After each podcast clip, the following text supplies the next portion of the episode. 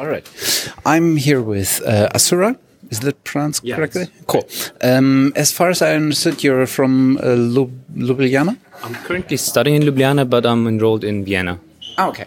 Uh, you just uh, held a session on basically open science practices for undergraduate students.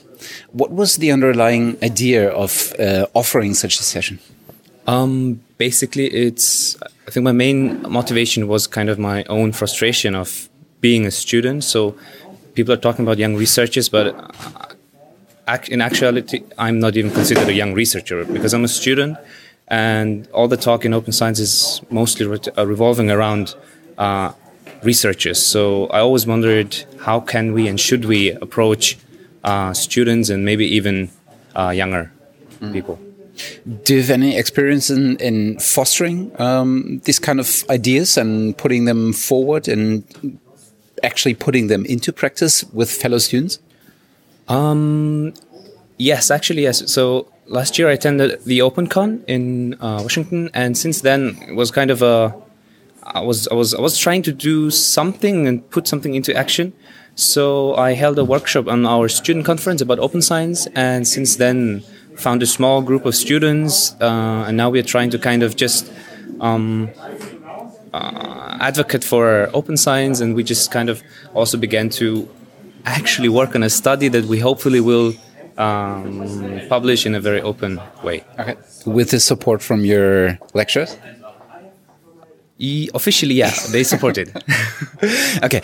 Um, your your session, I was just participating in your session on the side, so to speak. But what I noticed is that um, as soon as you were into the topic, it kind of deviated towards the, a general discussion of open science.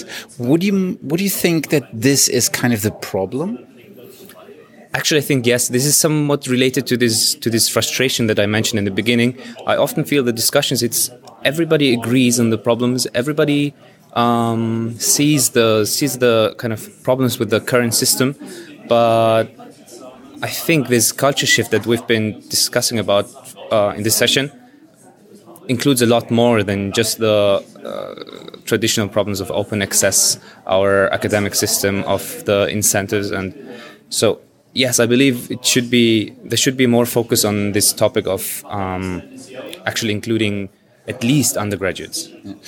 Is there any specific point or one point that you take home uh, with you out of this session?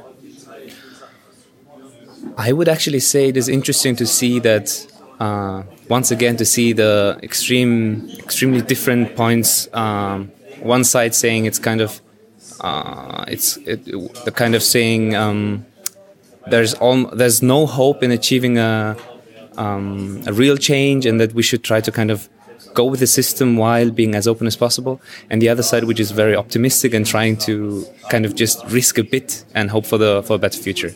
Okay. Uh, sorry. Thanks for joining us and uh, enjoy the rest of the day. Thank you very much. Bye.